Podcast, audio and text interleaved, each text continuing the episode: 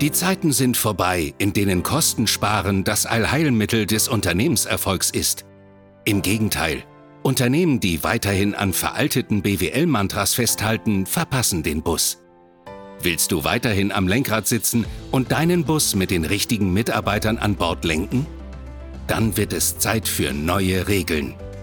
Pionierin der neuen Führung, Ute Helmut Brandt, lädt dich ein auf eine Reise in eine Welt, in der dein Unternehmenserfolg von Menschen, deinen Mitarbeitern abhängt und du erfährst, wie du diese neue Welt richtig führst.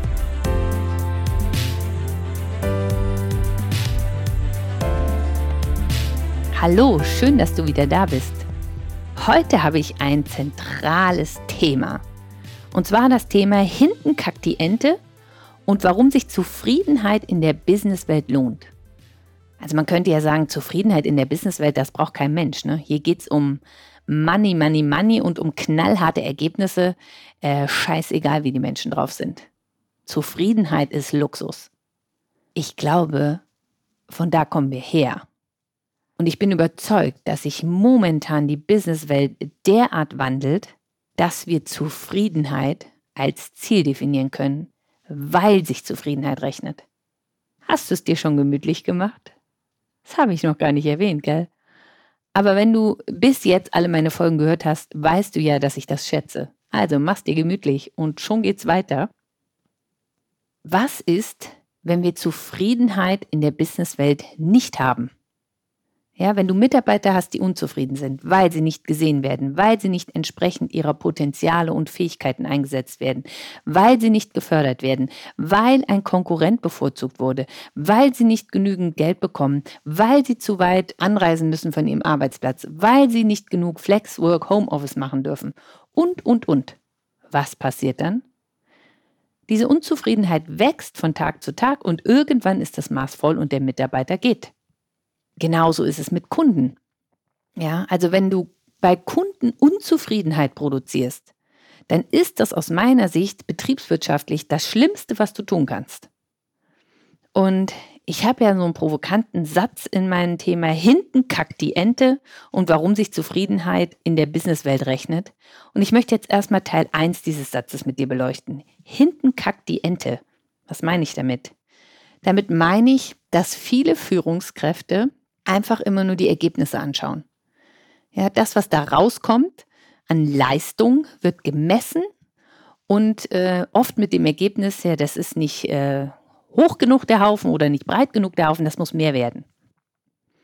Provozierend würde ich da jetzt mal sagen, was steckt denn da für eine Führungsleistung drin, wenn du feststellst, dass der Haufen nicht hoch und breit genug ist und dass der höher oder breiter werden muss?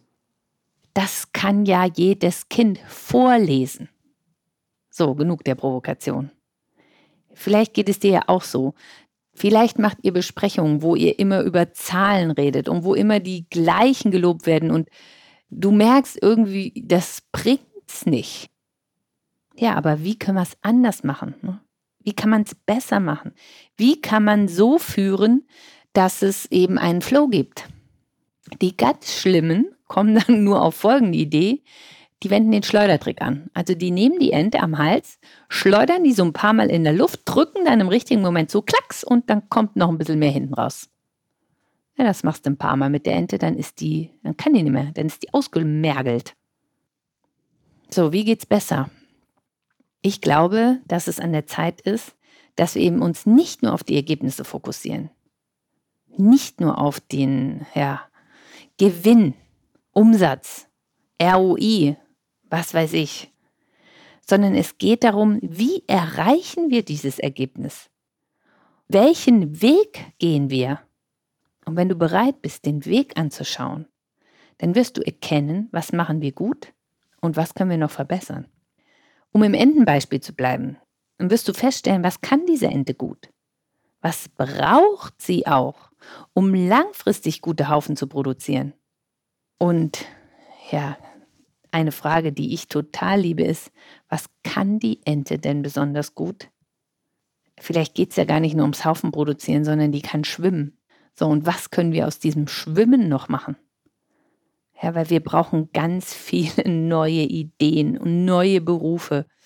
Und es ist so mein verzweifelter Versuch, es in ein Bild zu packen. Und wenn du bereit bist, die Dinge so anzuschauen, dann kommst du auch auf neue Ideen.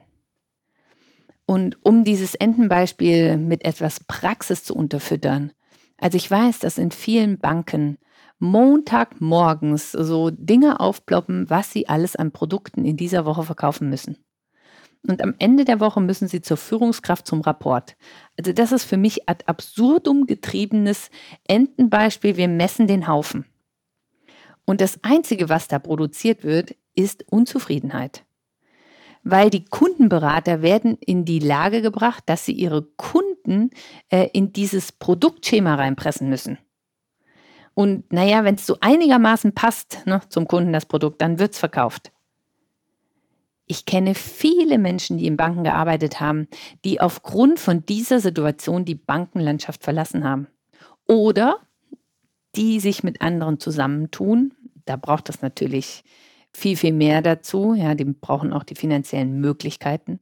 Aber die sich mit anderen zusammentun und diesen ganzheitlichen Ansatz, dass du nämlich Menschen wirklich in die finanzielle Freiheit führst, als Bank umsetzen und nicht diesen irrsinnigen Ansatz, wie verschachere ich meine Produkte mit möglichst viel Provision an Leute, die es nicht so genau merken und ich gaukel ihnen vor, es wäre auch noch ganzheitlich. Also jetzt war ich wieder ein bisschen böse, aber durch meine Schwarz-Weiß-Ansichten oder durch mein Entenbeispiel möchte ich einfach verdeutlichen, die einen schauen nur aufs Ergebnis, scheißegal wie, und die anderen schauen sich den Weg an. Wie kommen wir dahin? Und die, die sich den Weg anschauen und die ganzheitliche Beratung leben, ich garantiere euch, bei denen entsteht selbst mehr Zufriedenheit, weil sie integer handeln und denen laufen auch die Kunden zu, weil die merken, denen geht es um mich und nicht um das, was montags morgens in ihrem PC aufploppt. Und wenn du so handelst, ja, dann vermeidest du auch, dass irgendwann nur noch ausgemergelte Enten in dieser Businesswelt rumlaufen, die Angst haben und die schneller funktionieren müssen. So wird keine Zufriedenheit erzeugt. Und eine Studie von Dr. Andrea Aberle-Brehm aus dem Jahr 2014 hat ergeben, wenn wir uns nur auf Leistung fokussieren und auf Macht, dann entsteht keine Zufriedenheit. Und schau dir all die Menschen an, die einen Burnout haben. Ja, wo haben die ihren Fokus drauf? Und im Moment bricht aus meiner Sicht sowas auf, wo wir überlegen, wie können wir andere Dinge mit in diese Leistungsziele integrieren. Es gibt ganz viele Studien, die Mitarbeiterzufriedenheit oder Kundenzufriedenheit messen. Und das ist für mich ein erster Ansatz wenn sie ehrlich ausgefüllt werden. Aber okay, das ist nochmal was anderes. Dazu kannst du dir gerne meinen vorherigen Podcast nochmal anhören. Ich habe ja BWL studiert und ich frage mich, wie viel Milliarden werden täglich verschwendet, weil wir uns nur auf den Haufen fokussieren? Also ich kenne das aus Coachings, dass Vorstände sich nicht einig sind. Einer kämpft gegen den anderen. Und jetzt sagen wir mal, es wären nur zwei Vorstände, ja, dann weiß ich, dass die Mannschaft, also die nächste Führungsebene, die ist dann genauso zweigeteilt. Und da kämpft auch einer gegen den anderen. Statt dass sie ein gemeinsames Ziel formulieren, wie sie den Kundennutzen erhöhen können. Und um dahin zu kommen, musst du in der Lage sein, deinen Fokus weg vom Haufen zu nehmen, hin zum Weg. Dann solltest du in der Lage sein zu kooperieren und wir sind das einfach auch viel zu wenig gewöhnt. Ja, wir sind in einer Leistungsgesellschaft groß geworden, wo es darum ging, der Beste, der Stärkste gewinnt. Es wandelt sich. Jetzt geht es darum, sich mit anderen zusammenzutun, andere Ideen zu integrieren und gemeinsam exponentielles Kundennutzenwachstum zu kreieren. Weil das bringt dann täglich Milliarden. Und der erste Schritt dazu ist aus meiner Sicht, dass Führungskräfte sich eingestehen, wo stehe ich innerlich? Bin ich total leistungsgeil oder bin ich an dem Punkt, wo ich sage, nee, ich möchte noch andere Dinge integrieren. Und ich kenne ja auch Führungskräfte, die ich als zufrieden bezeichnen würde.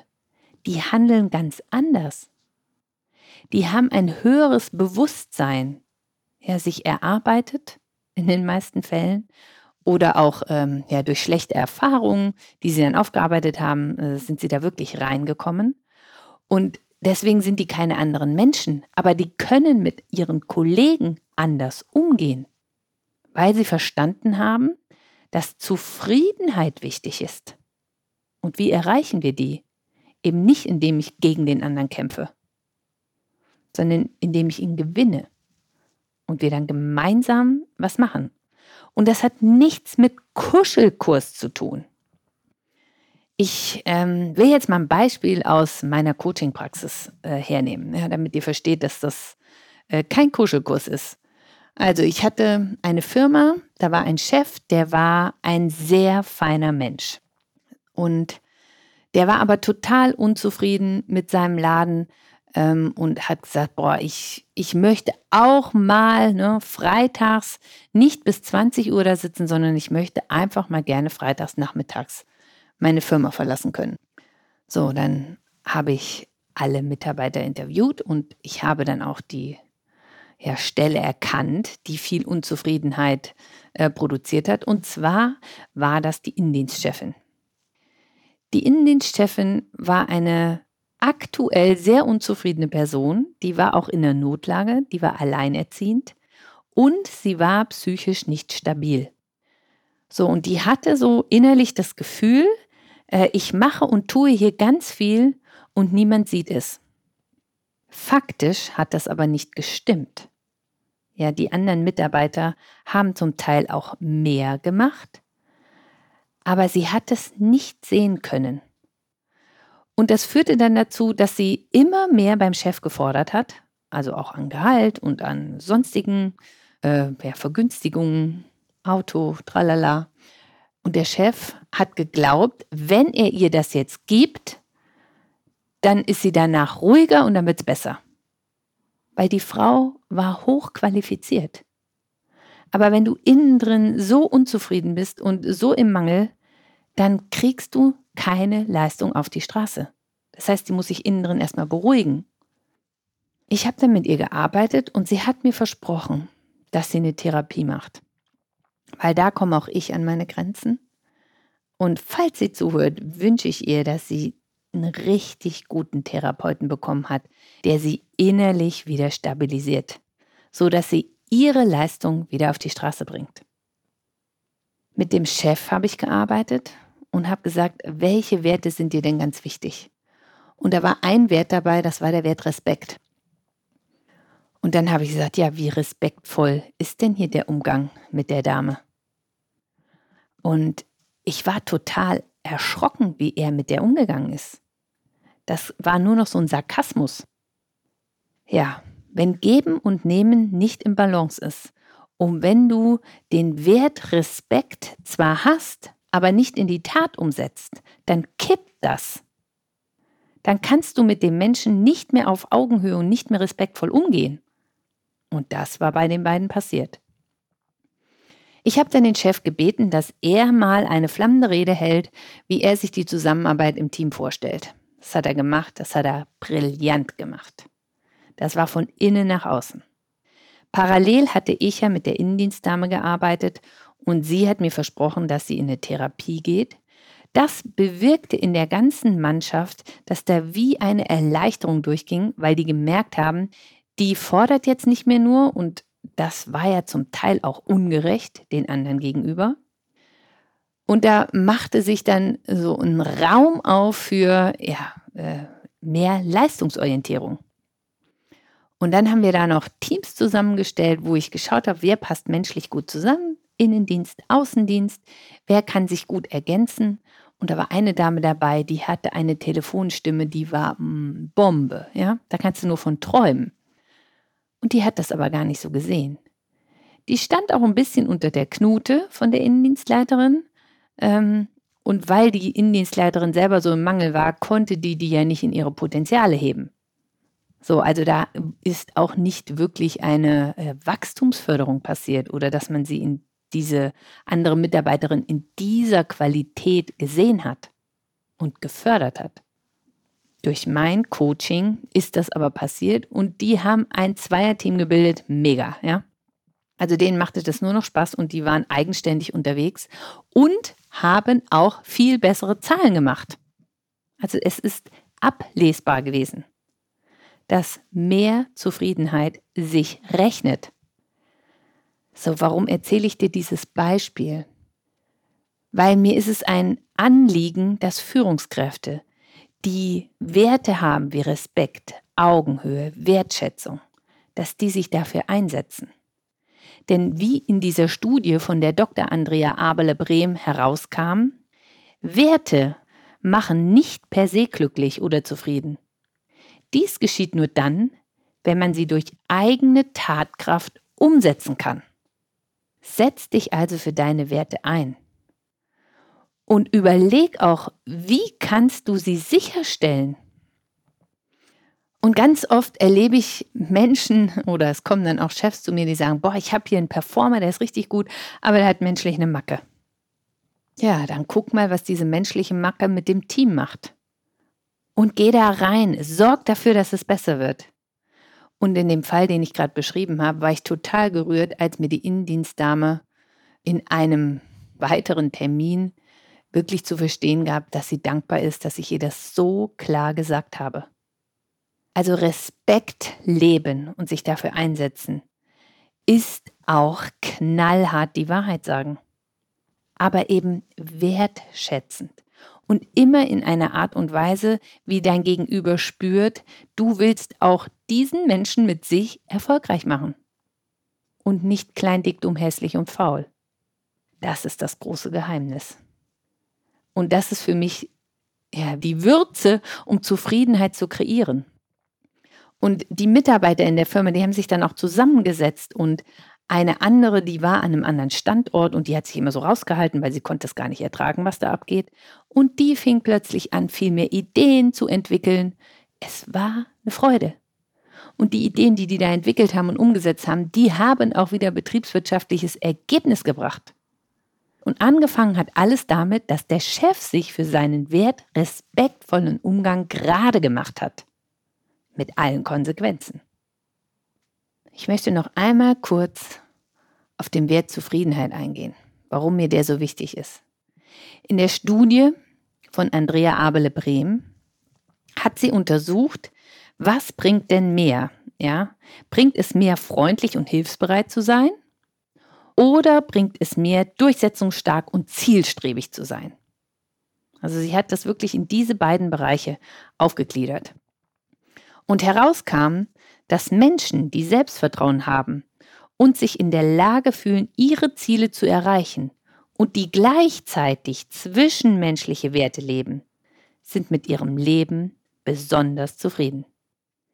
Es geht also nicht um entweder oder, es geht um sowohl als auch. Und mir kommt vor, genau da steht die Businesswelt. Ja, wir kommen aus dieser Leistungsorientierung, aus dieser puren Leistungsorientierung. Und irgendwie kommen wir da jetzt an eine Grenze.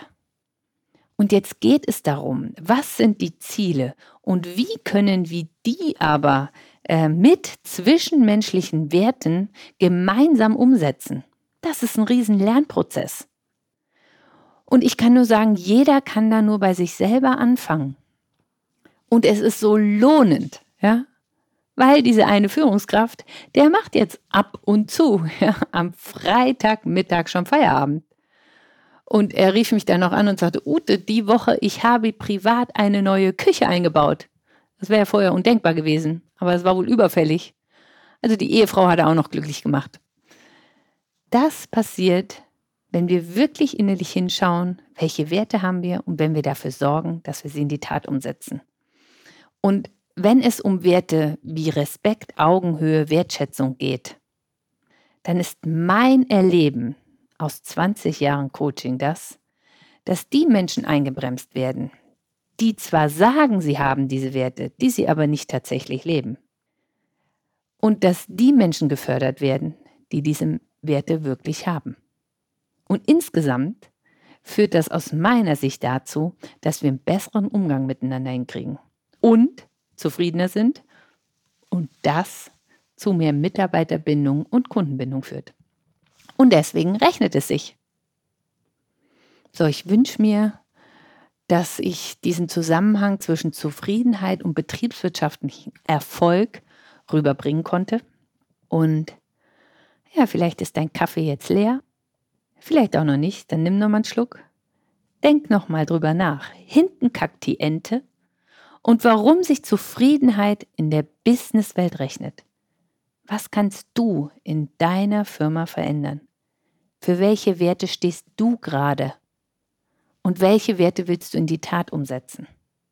Ich wünsche dir das pure Vergnügen dabei. Auch wenn es nicht immer Kuschelkurs ist. Am Ende wird's gut. Und da schließt sich der Kreis. Ente gut, alles gut. so, das war die heutige Folge. Und wie immer bitte ich dich um Feedback oder du kannst auch eine Bewertung in Apple iTunes hinterlassen. Falls noch nicht geschehen, lade ich dich herzlich ein, meinen Podcast zu abonnieren. Oder du kannst mir auch Dinge, die du ausprobiert hast, die zu mehr Zufriedenheit geführt haben, gerne in LinkedIn schreiben. Da freue ich mich drüber. Und jetzt wünsche ich dir frohes Schaffen und wenn du magst, freue ich mich, wenn du bei der nächsten Folge wieder dabei bist. Alles Gute, deine Ute Helmut Brandt.